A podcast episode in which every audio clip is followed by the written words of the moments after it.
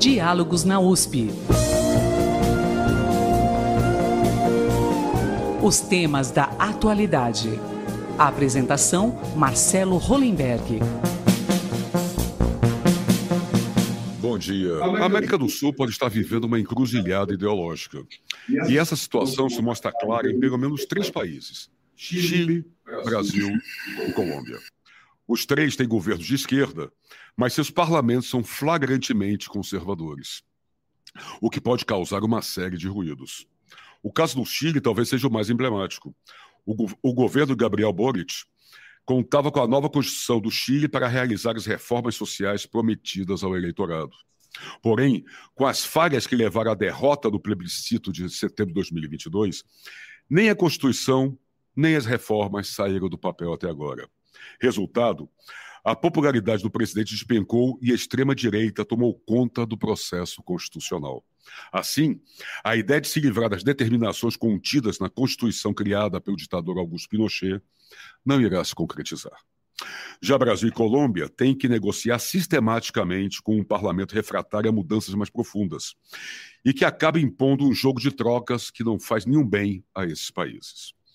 Como fazer, então, para levar adiante programas sociais e econômicos importantes se os parlamentares, com quem esses governos precisam negociar para levar adiante suas propostas, se posicionam ideologicamente de forma diferente?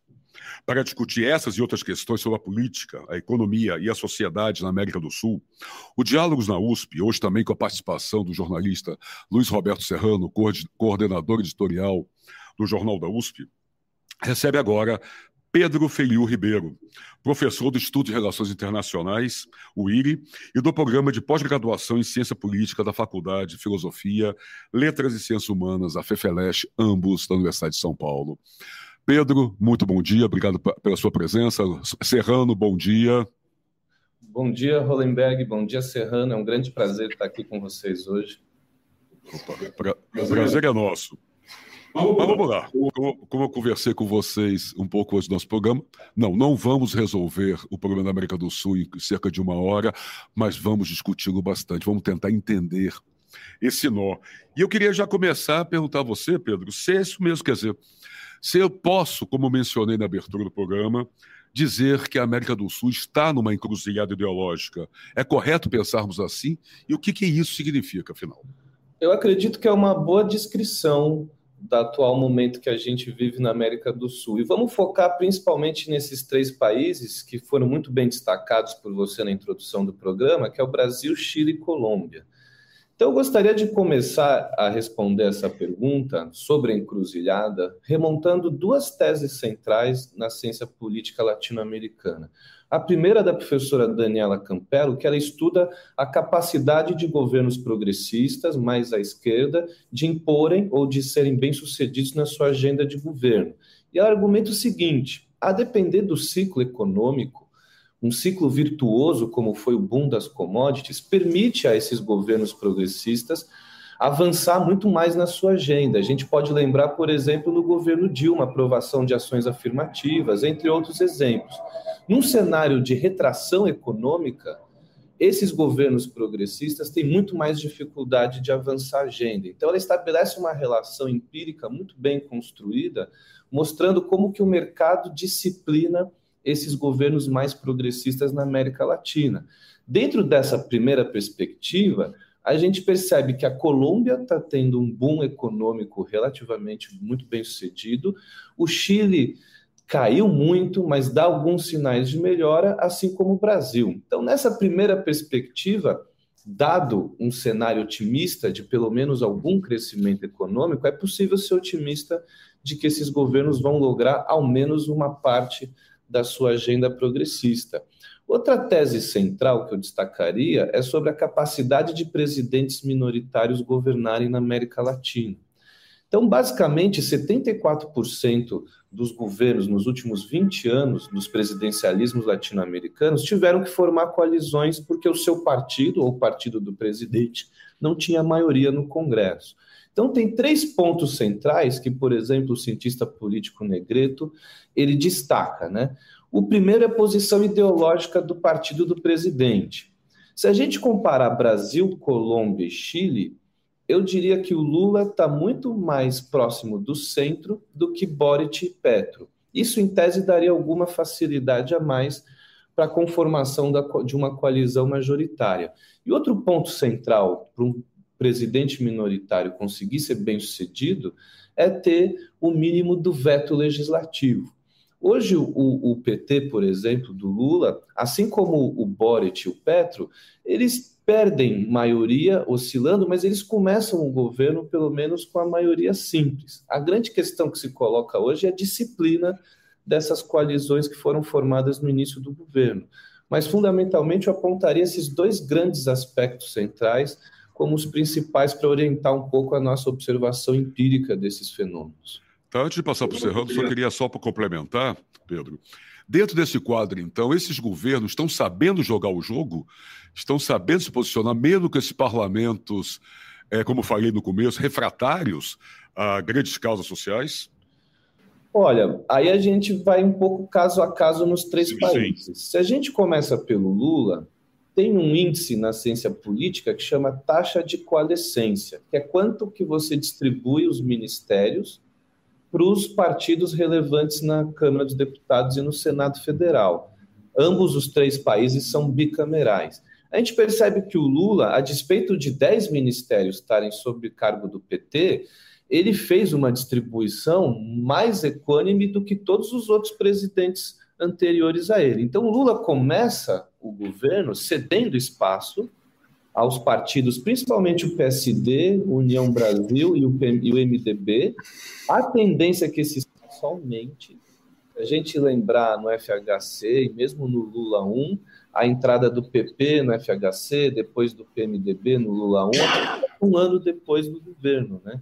Então a tendência é que o Lula está bastante ciente desse jogo, a própria aprovação da lei orçamentária, que deixa 46 bilhões para as emendas parlamentares, mostra que o governo está eh, disposto a ceder espaço. Já na Colômbia, o Petro fez um, recentemente um, um, anúncio bastante contrário aos partidos conservador e liberal, que eram os partidos mais tradicionais da centro-direita colombiana, que compunham a coalizão de governo, e dissolveu. Hoje paralisou.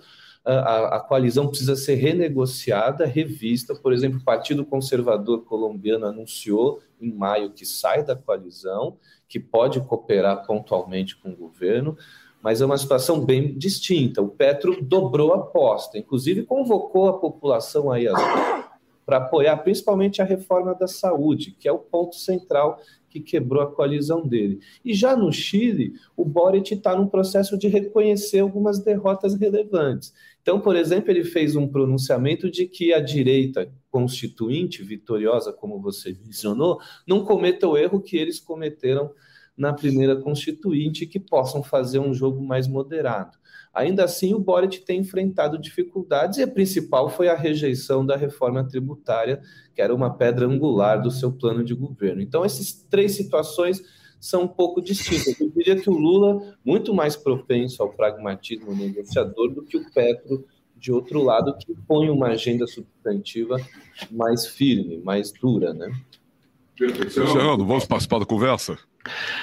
Vamos participar. Eu começaria perguntando por que que Chile, Brasil e Colômbia você tem presidentes eleitos pela esquerda e, e, e congressos conservadores dominando o, o mundo da votação ali. Por que essa contradição?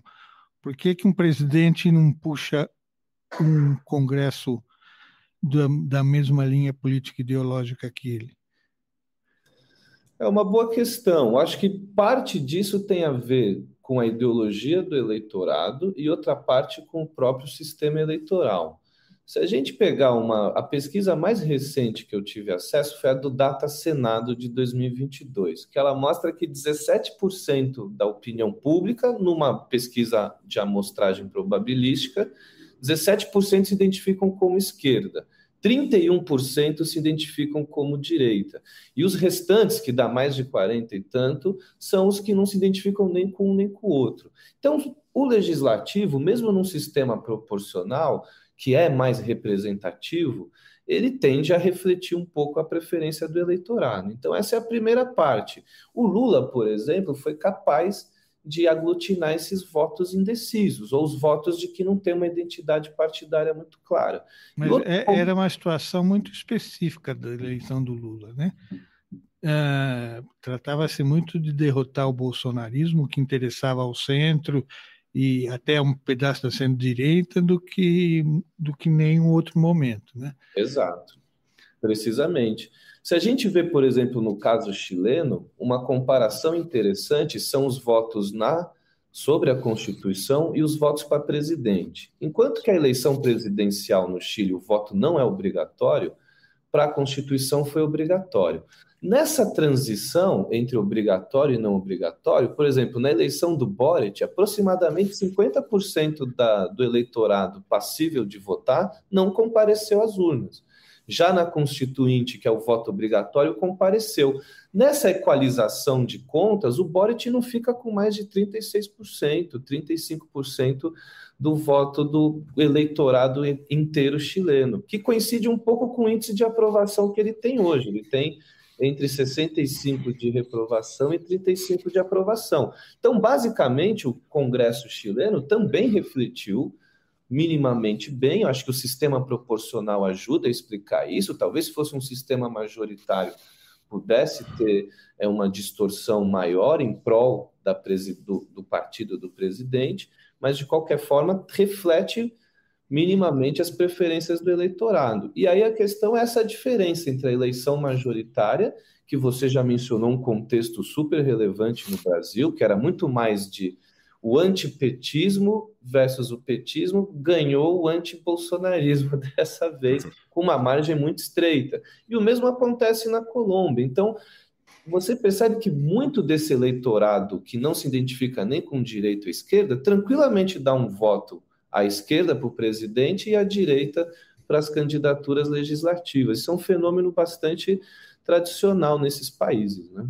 É, só só, só para lembrar um pouquinho, o Allende, lá atrás, ele teve 33% dos votos. Do, a votação se dividiu em três, em três né? e ele tinha, com 30 e poucos, ele conseguiu se, se eleger e tomar posse e, dirigir, e presidir durante algum tempo num país que então tinha uma grande tradição democrática e servia de exemplo na América, numa América Latina que tinha ditadura na Argentina, no Brasil, etc, etc. Né? Esse 30 e poucos parece que é um espaço que no Chile a, a, a, a esquerda ocupa, né? Não sei se você concorda com isso. Concordo. Se a gente voltar na eleição do Allende, o Jorge Alessandri, que era o principal candidato à direita, ficou lá um pouquinho abaixo com 32, e os democratas cristãos, com o Tomit naquela eleição, lançaram candidatura própria. Então, a democracia cristiana foi sempre um, um grande meio-campo. Quando eles lançaram candidatura própria, permitiu sem ter segundo turno. Vale lembrar que todos os, esses presidencialismos se reformaram para ter segundo turno. O Paraguai é uma exceção. Sem segundo turno, essa candidatura do Tomit da democracia cristã permitiu a vitória do Allende, que só conseguiu, que governou por decreto, né? Ele Sim. só conseguiu nacionalizar a exploração do cobre e depois tomou veto do Congresso para tudo. Agora, se a gente voltar, por exemplo, para o caso brasileiro, essa é uma distribuição bastante estável. Se a gente pega dados do Datafolha dos anos 90 até então, tem duas grandes identidades partidárias no Brasil relativamente estáveis: o petismo, entre 30% e 35%, e o antipetismo, igual valor. E no meio, aqueles 40%, às vezes um pouco mais, um pouco menos, de swing voters, ou aqueles eleitores que votam tanto de um lado quanto do outro. Teve muito eleitor do Bolsonaro em 2018 que já deu vários votos para o PT no executivo. Né? Na Colômbia é um pouquinho distinto. Você tem uma tradição de um eleitorado mais à direita, que tem mudado recentemente. Uma coisa importante quando a gente compara esses três países, e eu gostaria de trazer um dado para a gente refletir, é que Sim. enquanto Colômbia tem mais ou menos 19% do PIB de carga tributária e o Chile uns 20,7%, o Brasil tem 33%, 34%. O Brasil está na média da OCDE. O que Colômbia e Chile precisam fazer, do ponto de vista de uma agenda progressista, é se aproximar o que o Brasil fez na Constituição Cidadã de 88. Então, estabelecer um sistema previdenciário público que dê garantias de uma renda mínima, o sistema único de saúde, são pautas, mesmo a reforma trabalhista que Chile e, e Colômbia propõem, se aproximam do que o Brasil já tem como status quo. Então, o desafio do Chile e da Colômbia, em termos de aprovação legislativa, eu considero maior, bem maior que o brasileiro. Então, nesse quesito, tem uma diferença crucial, que são países muito mais liberais, tradicionalmente, que o Brasil. Então, eu queria só trazer para você, Pedro, agora aproveitando que você falou das, e o que o Serrano levantou, quer dizer, o parlamento conservador e ou e o governo de esquerda, como nós temos conversado aqui, mas também talvez isso possa, nós possamos traçar um retrato do eleitorado sul-americano, pelo menos nesses três países, talvez sul-americano de forma geral, em que não parece haver aí um comprometimento e uma fidelidade ideológica aos partidos, como nós podemos ver nos Estados Unidos e mesmo na Europa, né? Quer dizer, é, aquela coisa, o, é o eleitor que vota no Lula, mas vai votar no seu senador ou no seu deputado conservador de direita. Né? Isso é um retrato? É um retrato que nós podemos tirar da, do eleitorado sul-americano? Eu diria que sim. Eu acho que é uma boa descrição do eleitorado latino-americano, muito embora a gente tenha pesquisas de opinião no Brasil, na Colômbia, no Chile, embora os, os eleitores e as eleitoras tenham dificuldade de identificar precisamente os partidos que votam e, e mostram talvez aí um baixo conhecimento sobre a ideologia político-partidária, quando eles dão os nomes em quem eles votaram, tem uma certa consistência. Então, eu não sei, é difícil a gente cruzar esses dados porque a gente não tem no nível do CPF. Então, eu não sei claro. precisamente quem votou no União Brasil e no Lula ao mesmo tempo. Mas, sem dúvida, pelos números, tem que ter alguma pequena porcentagem. Mas... E, o que, e o que é a União Brasil? Você consegue explicar? Olha, eu diria que eu traçaria a União Brasil desde a UDN de 46 Sim. a 64, passando pela Arena, PFL, Democratas e virou União Brasil. Em tese, é a tradicional direita brasileira. Essa direita mais radicalizada, militarista, ela já flertou muito com o que foi a UDN, etc. e tal, mas eu diria que ela seria a direita liberal. Entretanto, extremamente pragmática. Agora, ele é um dos desafios para o Lula ter uma disciplina partidária na base de governo, né? Mas eu diria que é uma centro-direita mais tradicional. Quando a gente pega o espectro ideológico é, formado por survey, então fazem survey, questionário com os legisladores, de 0 a 10, o PFL, hoje União Brasil, fica em torno de 7, 7, tanto na escala ideológica para a direita. Né? Então sempre foi a principal representação à direita do Brasil mas hoje bastante modificada, né? Porque surgiu o bolsonarismo. Na verdade, a emergência do bolsonarismo muito mais bagunçou a direita brasileira do que a esquerda. E o maior é fenômeno mesmo? é que sumiu o PSDB. Sumiu. E era Sim. o principal partido é. que aglutinava o espectro da centro-direita. Então, é uma direita se reconstruindo, tentando se, se sobreviver nesse novo cenário que o PL veio para dar uma quebrada no tradicional espectro ideológico. Puxou. Bagalhou o jogo, né, Pedro? Ah, sim. Ah. E ficou muito mais negocista também, né? Eu, eu, eu tenho uma longa estrada, né? E pelo menos publicamente, o, o negócio atrás dos votos nunca foi tão explícito como agora houve assim, emergiu os interesses imediatos, né? se transformando em, em favores que resultam em negócios. Né? Isso foi uma. Pelo menos veio a público uma coisa que no passado era mais discreta, né? mais tranquila. Né? Eu concordo plenamente, Serrano. Inclusive, um dado importante que corrobora essa percepção é que durante os quatro anos de Bolsonaro, a gente nunca viu tamanho ativismo legislativo.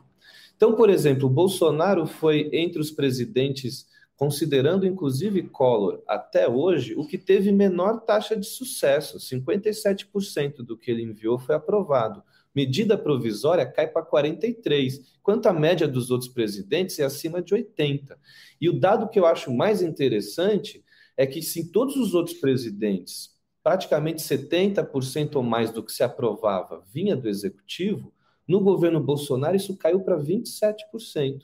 Ou seja, o Lula herda um contexto político de um maior ativismo legislativo que a gente já viu. E aí a gente entra nessa questão que você mencionou da barganha. O legislativo aumentou muito sua capacidade de barganha em função desse arranjo já pré-estabelecido em Bolsonaro. As lideranças no Congresso e no Senado, Pacheco e Lira, são as mesmas. Né? Então, eles chegam, primeiro, legislando muito mais, e antes a situação era sempre um executivo dominante na questão legislativa, e o principal, aumentando o quanto que abocanha do orçamento. Então, por exemplo, antes as emendas individuais, que são obrigatórias, eram 1,2% do orçamento, pularam para 2%. Aqueles 19 bilhões que o STF julgou inconstitucional, distribuíram entre emenda de bancada, emenda de comissão e emenda individual.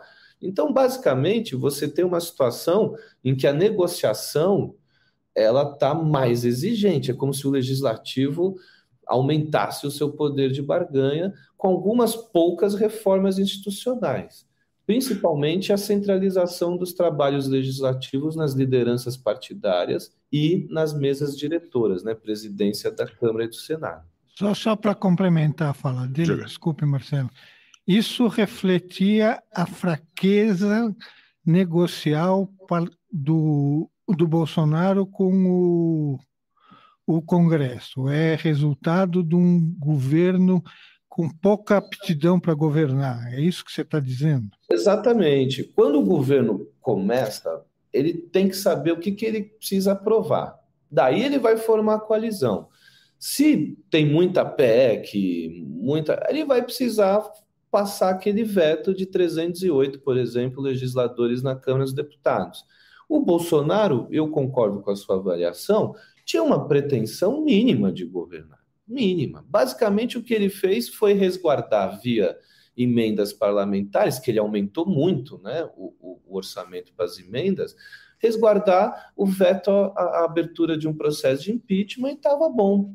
Então, é um governo que não tinha preocupação legislativa muito significativa. Então, ele não precisava necessariamente conformar via reforma ministerial, em, entre outros, uma maioria uh, muito pujante. E nesse processo de vácuo, o executivo deixou um vácuo. Primeira vez que a gente viu um presidente que não tinha grandes projetos. Qual era o grande projeto que ele precisava aprovar? Reforma da Previdência que o Temer deixou já tudo negociado e o Rodrigo Maia basicamente dominou a bola e distribuiu o jogo. Então, o mesmo acordo Mercosul-União Europeia, quem destravou a negociação foi no governo Temer.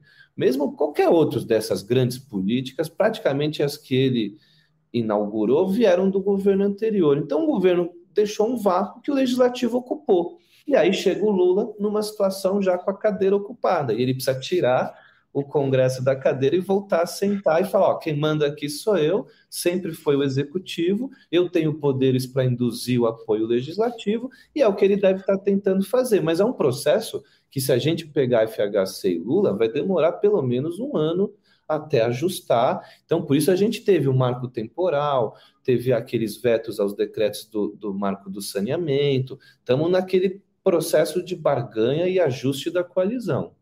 Tá nesse processo de barganha, Pedro, em cima disso que nós estamos conversando, e essa herança que o Lula recebeu, né, nesse fortalecimento do Congresso, o, o, o, governo pode se tornar refém do legislativo, do, do, parlamento, porque agora vimos mesmo essa semana o Centrão, vamos usar um eufemismo, pedindo, né, ou dizendo que se o governo quiser apoio, vai ter que ceder o Ministério da Saúde, por exemplo. Então, há, um, há uma possibilidade. O governo se torna refém nisso, então há um, um, uma força maior do legislativo nisso, e como é que se negocia isso? Você falou, leva, vai levar um ano, mais ou menos, mas um ano é muito tempo para o Brasil, não é não? É opção, a opção em atender a população ou atender os parlamentares. É dura exatamente, essa opção. Exatamente. É, se a gente retomar os governos anteriores, principalmente a FHC, Lula e Dilma, todos fizeram exatamente isso para poder governar. Basicamente, o que, que me parece a norma, se ela se mantiver, é que o governo escolhe algumas prioridades. Então, vai três, quatro ministérios que vão ser a vitrine do governo, distribui muito do resto e consegue apoio nessas pautas. Uma coisa transversal, completa, acho que a gente não vai ver tão cedo. Mas quando a gente olha hoje a composição, hoje, o professor Carlos Pereira da GV tem uma medida que eu acho interessante, que ele diz o seguinte: União Brasil, pela porcentagem de cadeiras que tem no legislativo e os três ministérios que lhe foi concedido, ele tem mais ou menos 13% abaixo do que seria a, a, distribuição precisa entre cargos, ministérios e tamanho da bancada. E o PSD, uns 7% ao menos, que comanda três ministérios. Então, se a gente pegar ainda o PCdoB, o PSOL, que tem muito menos, a rede principalmente, que tem muito menos cadeiras, mas tem ministério, a gente pode dizer que a configuração atual, hoje, a fotografia hoje, é um governo que não cedeu ainda todo o espaço que ele provavelmente vai ceder. Então, tem uma, uma margem aí de, de, de, de, de ceder para centro-direita. Então, eu diria que hoje não é um governo tão refém ainda, mas sem dúvida ele vai ter que calibrar. Mas corre esse risco, né? Se não souber calibrar. Ah, corre esse risco. Por exemplo, entregar a saúde é, Sim. é delicado, principalmente para um partido progressista como o, o, o PT. Mas também é possível é, você conseguir constranger um pouco os partidos. Quem tentou mais fortemente governar sem o Centrão, ou pelo menos decidir quem do Centrão ia ocupar os ministérios, foi a Dilma, né? Na... Deu no que deu, né? E deu no que deu. Deu no que deu. Assim, eu não. Quando argumentam que a Dilma foi inábil, e o professor Fernando Limonge, é, do Departamento de Ciência Política da USP, recentemente publicou um livro sobre a temática acho que assim, ela confiava muito no PSB. Eu identifico o PSB como o grande fiel da balança para ela brigar com o Centrão. Quando o PSB quebrou ali no meio, aí todo o que ela imaginou que poderia ser um campo de batalha se desfez, né?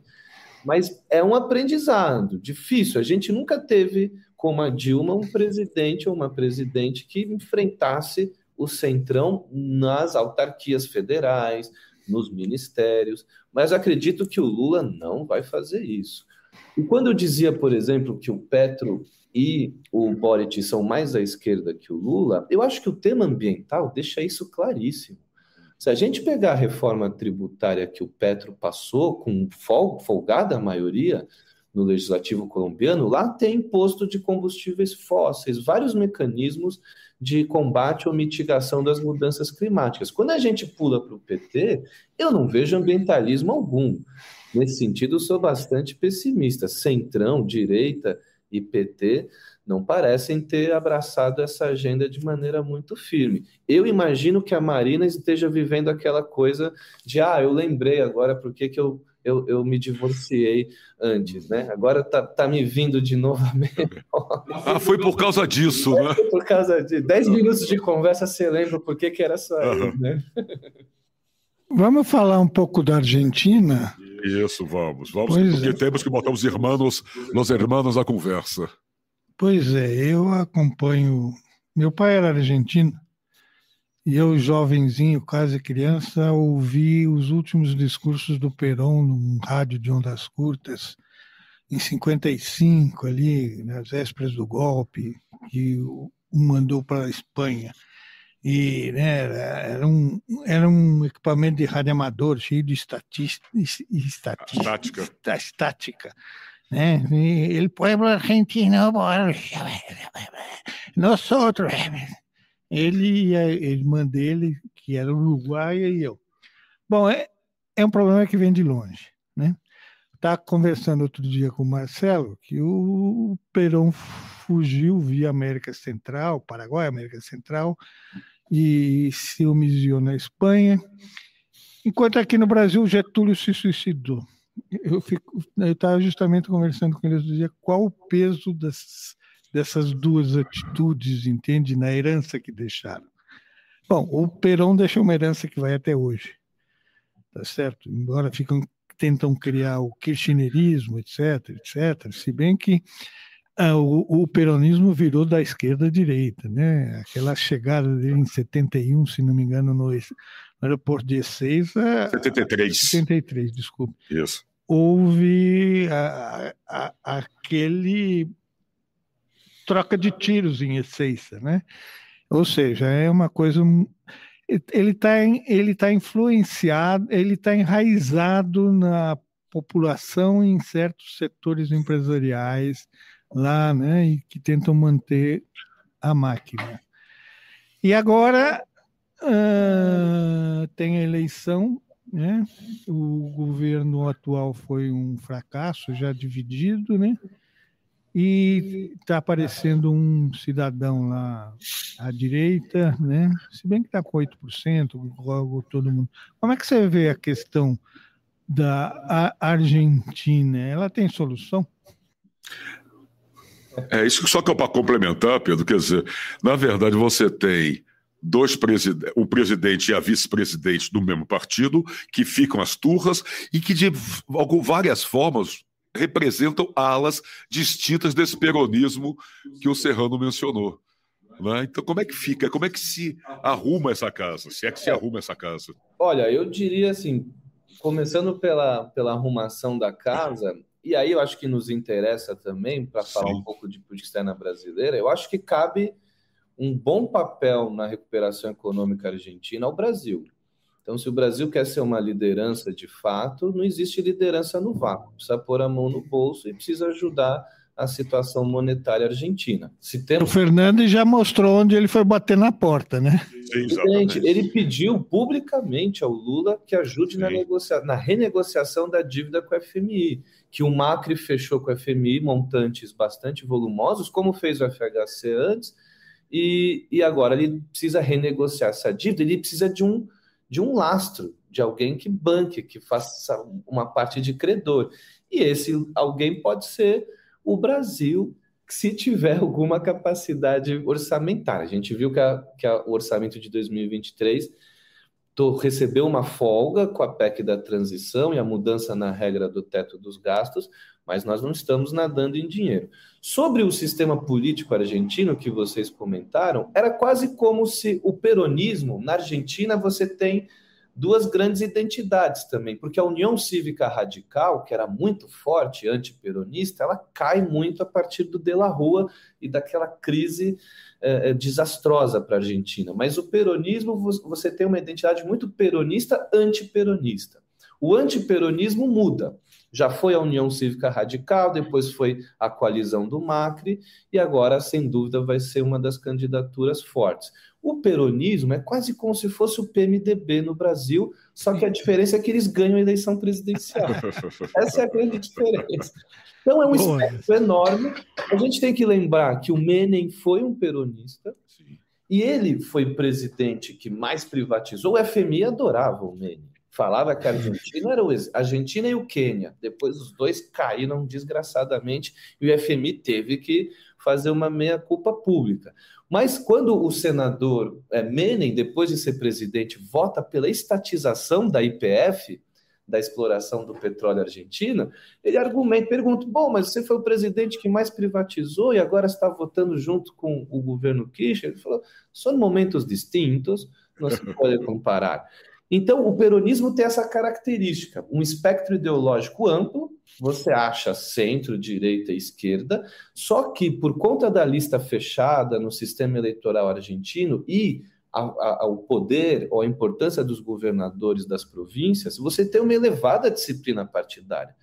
Então, o Menem vota para estatizar do mesmo partido. O que você vê mais forte na Argentina são as primárias obrigatórias. Ali você tende a ver as facções internas. Então, a, O jogo argentino é um pouco diferente, é um dos poucos desses países que o partido da presidente da República ou do presidente consegue maioria no legislativo sem formar coalizão. O Macri teve que formar coalizão, mas os, os peronistas geralmente não precisam. E é um pouco essa dominação histórica, principalmente nas províncias, que garantem uma força política enorme. Então, nesse sentido, do ponto de vista político institucional, embora as facções briguem, até me parece um cenário um pouco mais é, favorável em termos de governabilidade.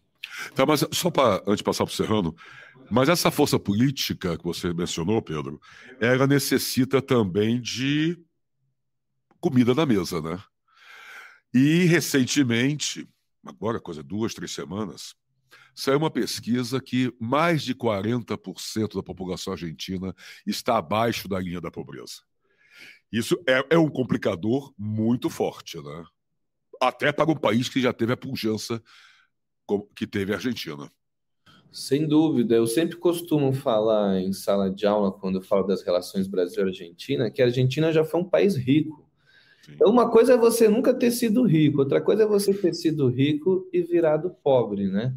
E essa é uma situação que a Argentina vive. Só que veja, o Macri sofreu esse mesmo desgaste que o Fernandes vai sofrer e que não me parece que o próximo ou a próxima presidente também não sofra. Mas sem dúvida, se tem uma tese muito estabelecida na ciência política, é a tese do voto econômico, né? Então, a depender das condições macroeconômicas, o governo vai ter maior ou menor sucesso. E é nesse sentido que a Argentina precisa de ajuda externa. Não vai sair da crise se alguém não bancar a moeda argentina. E esse alguém é o Brasil, né? Aqui dentro. É, a Argentina começou com o Brasil, mas acho que o Brasil, nessa estratégia argentina, serve como um trampolim para o BRICS e, de repente, entra nessa nova toada que a China está impulsionando de usar moedas alternativas ao dólar. Então, aí tem uma uma esperança, digamos assim, para a Argentina, e acho que o Brasil serve mais como uma plataforma, porque a Argentina sabe que o Brasil não vai ter a capacidade de bancar o, o, a recuperação da economia argentina. Mas nesse cenário, eu diria que o governo sai enfraquecido. Todos os governos argentinos de 2001 para cá saíram enfraquecidos, com exceção dos Kirchner, né, que pegaram o ciclo de boom das commodities. E aí, como eu mencionei a tese da Daniela Campello, se a gente olhar o preço das commodities, a gente pode prever, talvez com melhor aptidão, a capacidade desses governos implementarem agenda progressistas.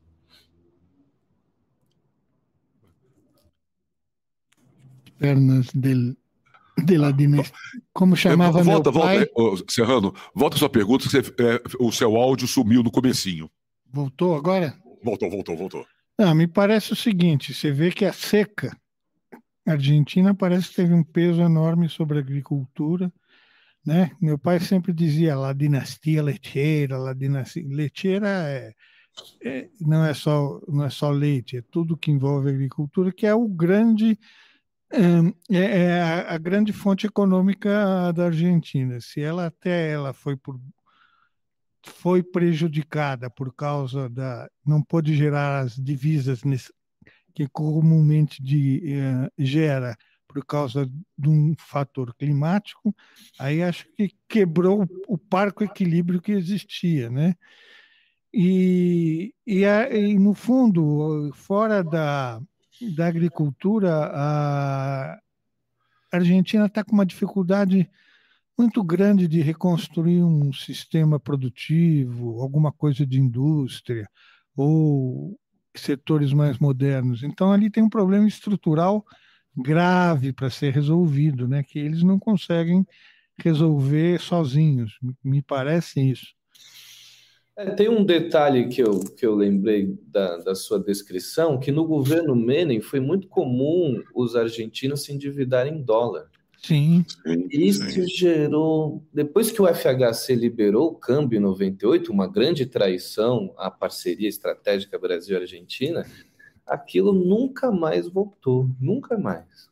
Foi uhum. um, uma pulverização da moeda, processo inflacionário. E a Argentina tá, voltou para a crise dos anos 80, que toda a América Latina viveu, né? E o Brasil tem expertise nisso, e eu acho que pode ainda ofertar mais ajuda. Precisa pôr a mão no bolso. O Brasil, em algum momento, vai ter que decidir: lidero ou não lidero? Para liderar, eu vou precisar gastar um pouquinho, né?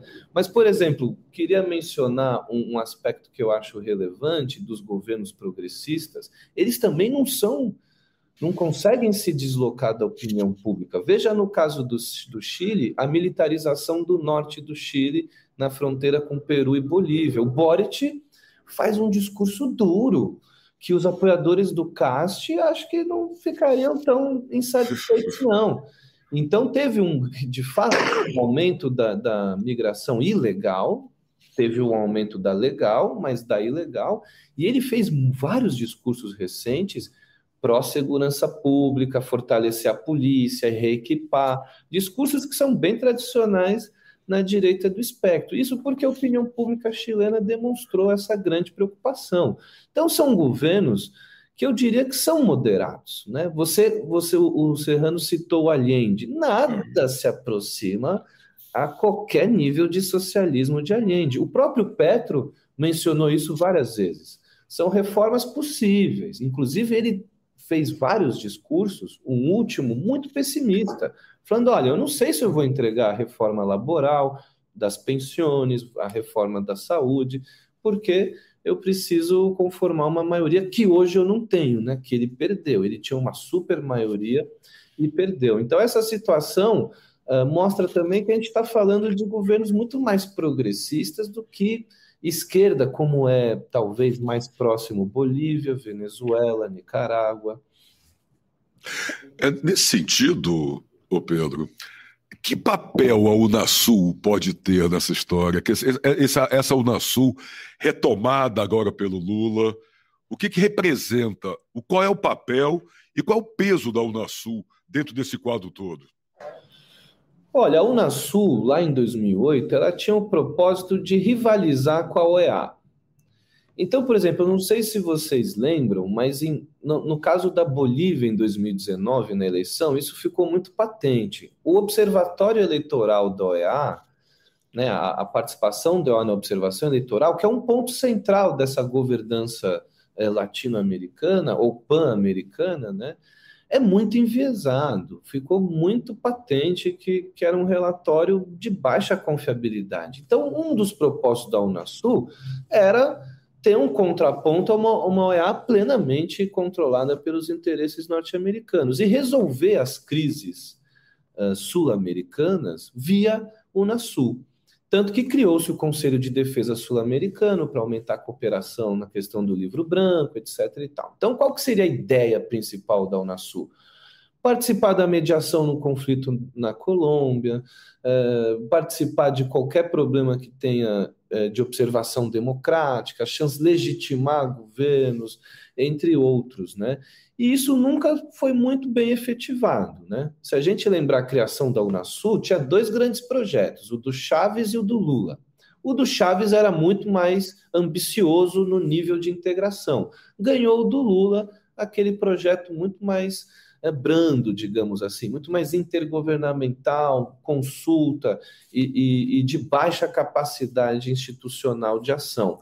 E essa tentativa de recriar a Unasul, acho que tem um aspecto muito simbólico de retomar o Brasil, na visão do presidente Lula, de retomar o papel do Brasil deixado no vácuo, não só desde Bolsonaro, desde o governo Temer e o rompimento das relações com a Venezuela, por exemplo. Então tem um papel muito simbólico. Agora, a minha avaliação é que o Lula está um pouco ansioso na minha visão. Não sei, era de se esperar mais experiência, mas às vezes muita experiência e muita tranquilidade deixa a gente solto demais. E ele não combinou direito com todos os seus pares.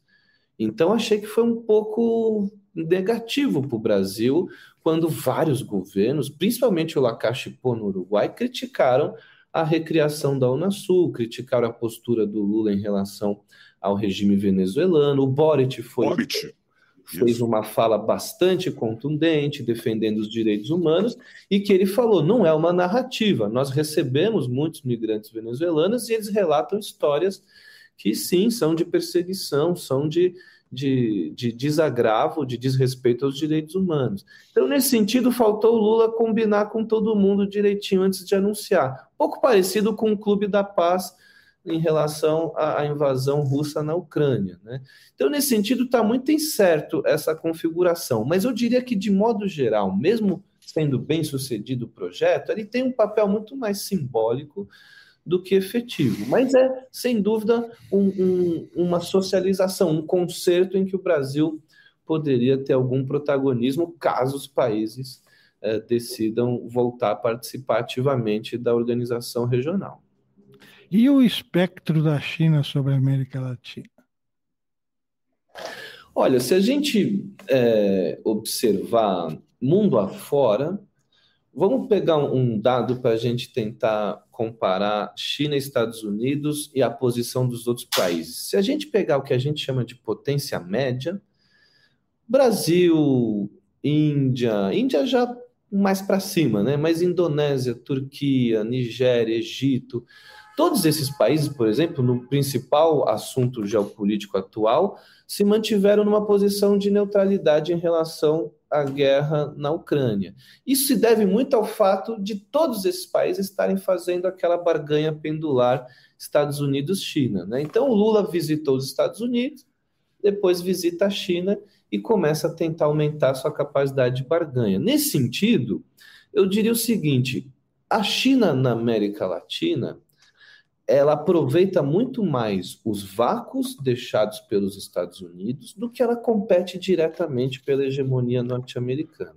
Tem vários fatores relevantes. Eu destacaria um militar. Se tem OTAN na Europa, na América tem o TIAR e o Pacto do Rio. Então, por exemplo, a gente tem um sistema de segurança coletiva com os Estados Unidos, um pouco já cambaleado, uma herança da Guerra Fria, mas ele existe. Do lado do, do comércio, é curioso, porque se a gente pegar a pauta exportadora, por exemplo, do Brasil para os Estados Unidos, ela é muito, tem muito mais valor agregado do que do Brasil para a China.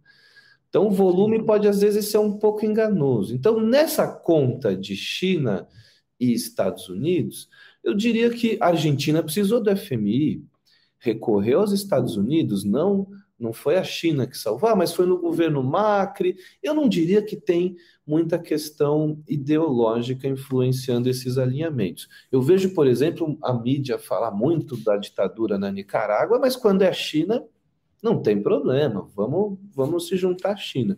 Então, eu acho que todos esses países estão fazendo essa barganha. Tem algumas diferenças, por exemplo, a Colômbia tem um longo alinhamento com os Estados Unidos, se a gente pegar a distribuição de gastos norte-americanos no mundo, a Colômbia tem muito destaque, muito mais que o Brasil, principalmente pela ajuda militar. Então, assim, eu não vejo a China competindo tão forte com os Estados Unidos na Colômbia. Ali a Colômbia, os Estados Unidos falou: isso aqui é, é, é da minha alçada.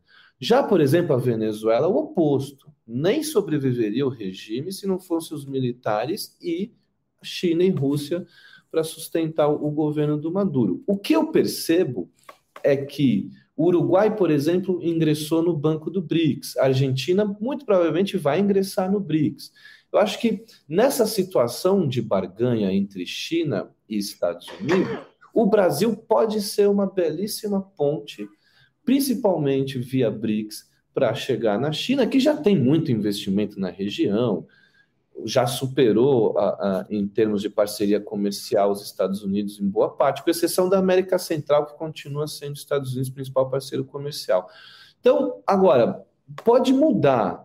Eu não vi ainda a China rivalizar com os americanos. Por exemplo, a questão do 5G foi uma questão que gerou uma rivalidade direta.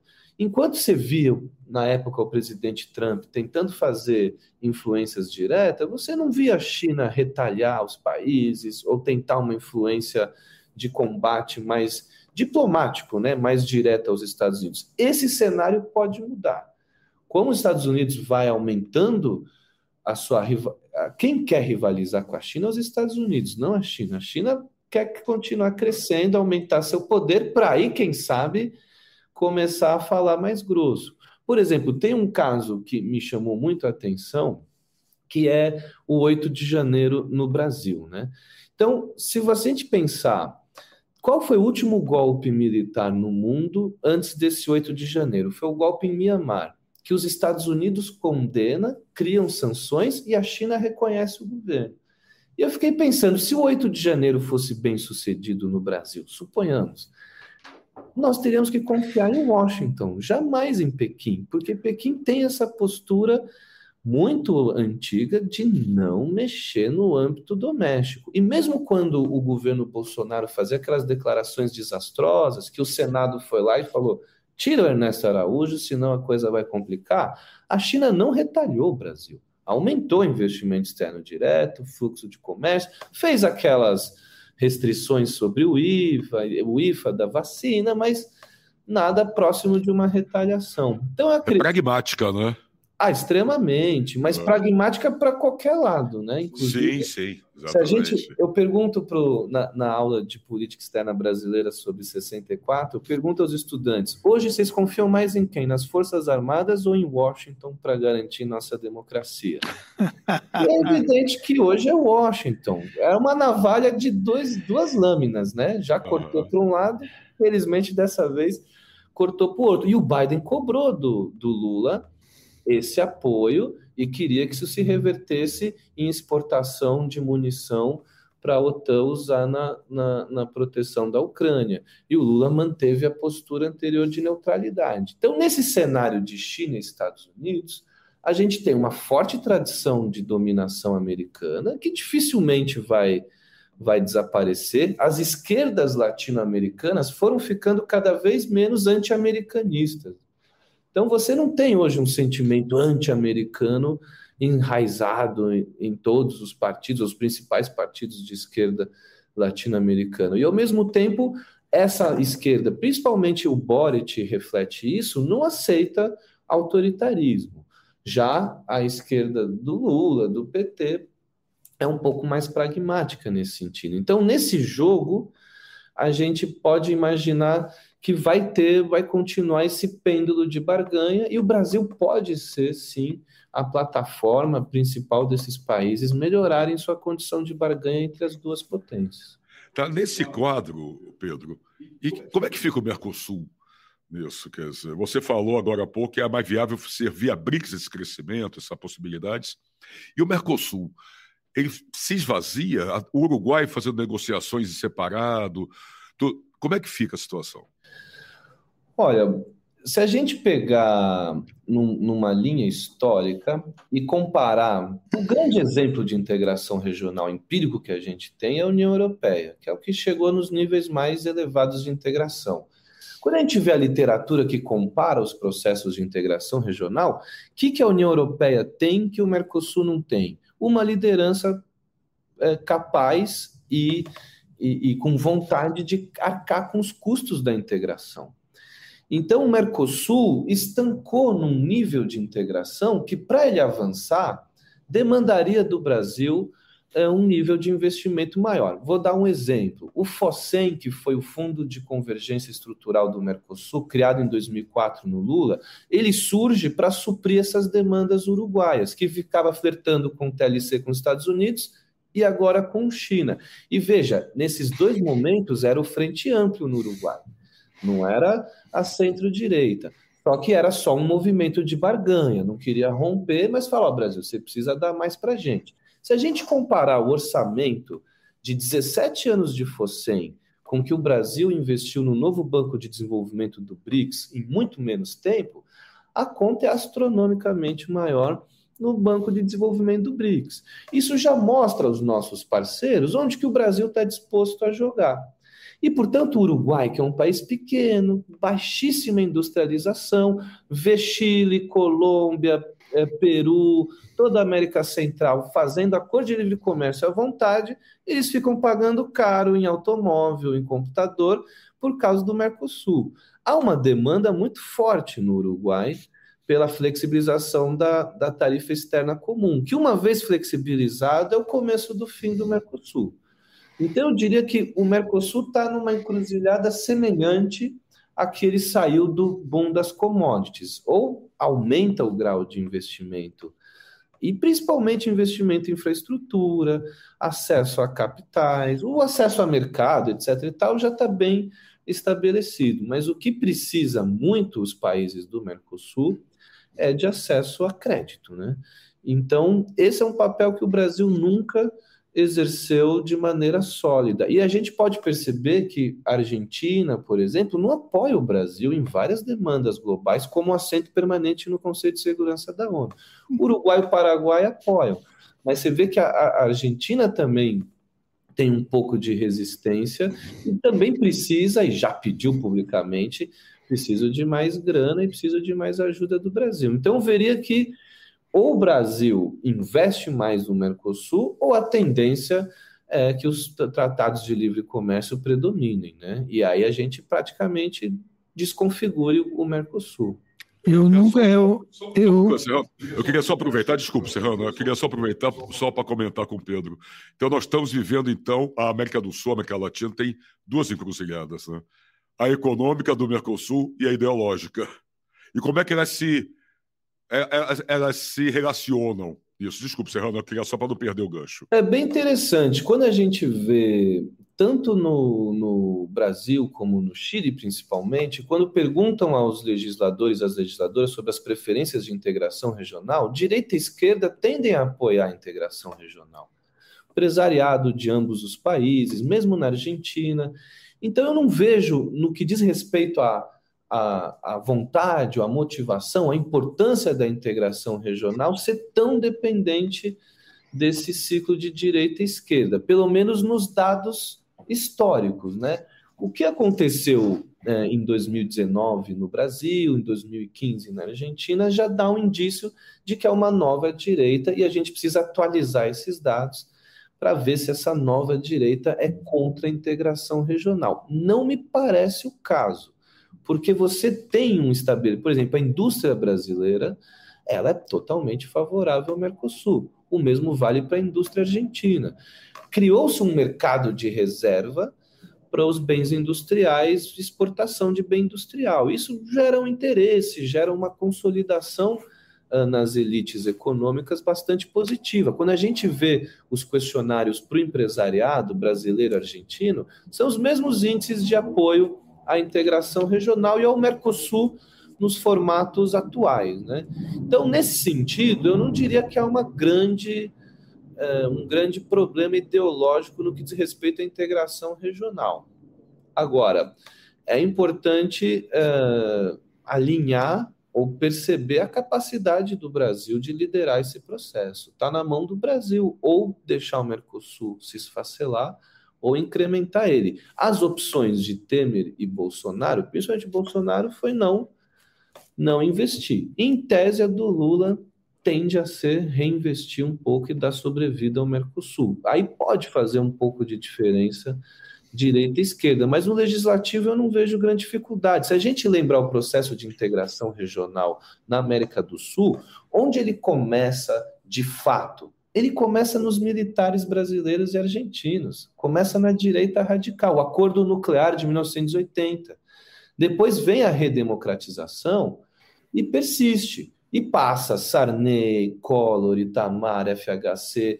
Tem oscilações entre mais à direita, mais à esquerda, e você vê que a política é minimamente estável. Então, frente a esse histórico, eu não diria que há uma rejeição ideológica à integração regional. Talvez capacidade material seja o principal desafio do Brasil para reconstruir ou fortalecer o Mercosul. Eu costumo lembrar que a União Europeia ela nasce depois de mais de século de guerras na Europa, tá certo? E depois uh, chega um momento em que fazer guerra é demais. É depois da Segunda Guerra Mundial, onde a União Soviética se aposta dos países vizinhos, chegando até a Alemanha Oriental, tá certo? E o que restou da Alemanha Ocidental, França, Espanha e, e, e, Portugal, Bélgica, Holanda, etc., se viam de um lado a União Soviética e do outro lado os Estados Unidos, por, por razões diferentes. Um ameaçador e outro concorrendo, querendo tomar conta do espaço. Até o dia em que o Adenauer e o, o e o, o, o, presidente francês, o De Gaulle. o De Gaulle se reúne em Colombelle des Églises, na casa do, do, do De Gaulle, e começam a conversar, e aí vai surgindo a comunidade do aço, né? Porque que as duas, tanto a Alemanha como a França, é, de certa forma, eram concorrentes e parceiros em carvão e aço, e, e foi crescendo até virar comunidade. É, foi, uma, foi uma questão de sobrevivência imposta pela, é, pela realidade econômica. E esse tipo de trauma nós não temos aqui a, a, a um nível que empurre a, a passar por cima de diferenças, orgulhos nacionais e coisas desse tipo, né? Ou seja, a União Europeia nasce de, de trauma. Aqui falta esse trauma regional, que esperamos que nunca venha, mas que seja substituído pela consciência da necessidade. Né? É. Isso que é muito difícil.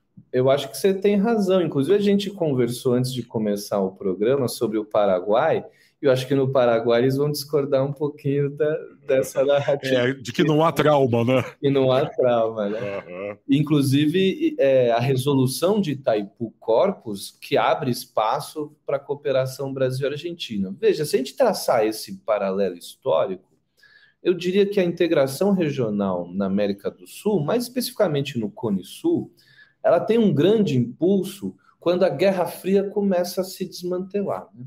Então, quando o Gorbachev já faz as mudanças, já começa a percepção de que o consenso de Washington, e isso se, se, se notabilizou, se concretizou, vai demandar uma capacidade de barganha enorme desses países. Então, quando chega a rodada Uruguai do GATT, que já é o, o anúncio do novo mundo pós-Guerra Fria, é uma onda liberalizante que toma esses países de, de assalto e que perdem muito, muito do que eles resguardavam em termos de industrialização e desenvolvimento econômico, que dá uma força para conformar, por exemplo, o Mercosul e fazer uma barganha internacional, não só o Brasil, mas os quatro membros. Né? E foi como o Brasil começou a negociar no OMC, a própria criação da ALCA, depois o acordo com a União Europeia. Esses movimentos uh, pós- Guerra Fria, de consenso de Washington, liberalização, ajudou também esses países a terem uma motivação maior de negociação internacional. E o Mercosul tem um cunho fortemente econômico e nem tanto social, né? Então, assim, securitário, de fato, o, os acordos nucleares dos anos 80 resolveram Itaipu Corpus, estava praticamente resolvido. Mas você percebe, por exemplo, que já Argentina e Chile é diferente. A Chile, Bolívia, Chile, Peru, um pouquinho diferente dessa descrição. Então, eu diria que a grande força do Mercosul emerge como coalizão negociadora e aumentar o poder de barganha desses países. Com uma OMC congelada, com a agenda multilateral esvaziada e a crescente agenda bilateral, então os Estados Unidos, Coreia do Sul, Chile, México, todos vão para a agenda bilateral em detrimento da multilateral. Aí o Mercosul tem um novo desafio sistêmico. Mudou essa configuração, a função que ele tinha já não tem mais, inclusive ele dificulta. O Mercosul tem acordo com Israel, Palestina, acordo de complementação econômica com, com a Índia, mas bem pequenininho. Aí tem com México, aí tem com Chile, Equador, Bolívia é muito pouco comparado ao acesso aos mercados que esses acordos bilaterais geraram. E ficou um pouco para trás nesse sentido o Mercosul. Tanto é que quando Serra foi chanceler, ele falava isso e o discurso se manteve durante o governo Bolsonaro. Agora, do ponto de vista eh, do governo brasileiro atual, eu imagino que a tentativa é recuperar esse poder de barganha, mesmo que seja em distintas arenas, que não necessariamente a OMC. Mas eu diria que esse é um processo histórico também é, é, de muito distinto, evidente, do europeu, muito mais longevo o europeu, mas vale lembrar que a Constituição Europeia perdeu, né? Então, o nível máximo da integração foi rejeitada na Europa, muito embora eles tenham um nível bastante significativo. Eu acho que o Brasil deveria criar junto com a China, mecanismos para evitar a utilização do dólar, aumentar a barganha com os Estados Unidos e salvar nesse meio tempo a Argentina.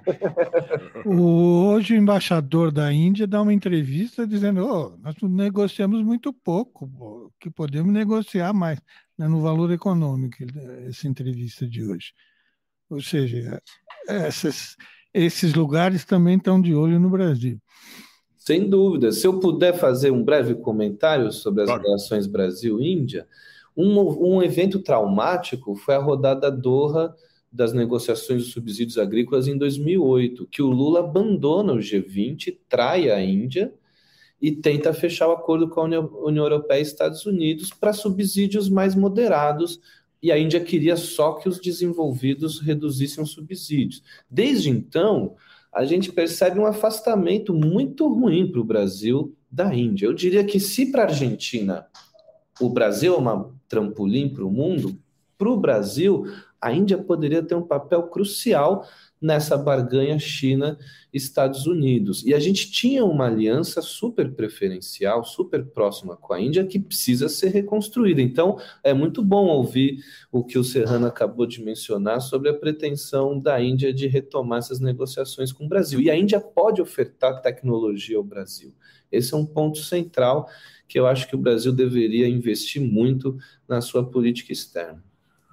Perfeito. Mais alguma coisa, Serrano? Já estamos Não. chegando à reta final do programa.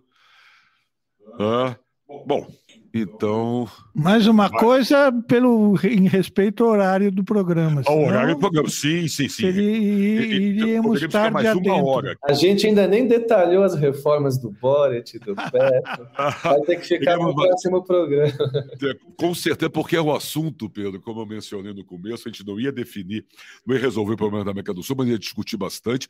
Discutimos e temos muito mais a falar ainda, porque não é um assunto que se esgota até porque a América do Sul, política, economia, sociedade, são assuntos que a gente tem que ficar muito atento, porque diz diretamente respeito a nós, o tempo inteiro. Mas, pelo horário, o Diálogos na USP está chegando ao seu final.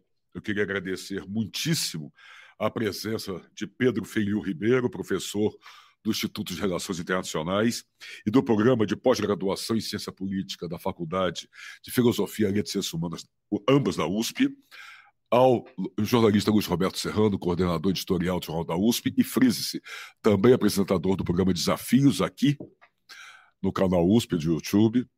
Né? Então, queria agradecer muito ao Pedro, ao Serrano pela participação. Muito obrigado a vocês. Eu adorei a conversa com vocês, foi muito estimulante. Espero poder participar novamente e eu sou um grande apreciador do programa. Foi um grande prazer. Bom dia a todos e todas. Espero poder contar com vocês novamente. Sempre. Serrano, muito obrigado pela sua parceria mais uma vez. Obrigado a vocês por responderem as minhas perguntas. Né? Ótimo. Bom, muito obrigado então aos dois. Obrigado a você que esteve conosco até agora. Muito obrigado. Fiquem bem e até a próxima. Diálogos na USP.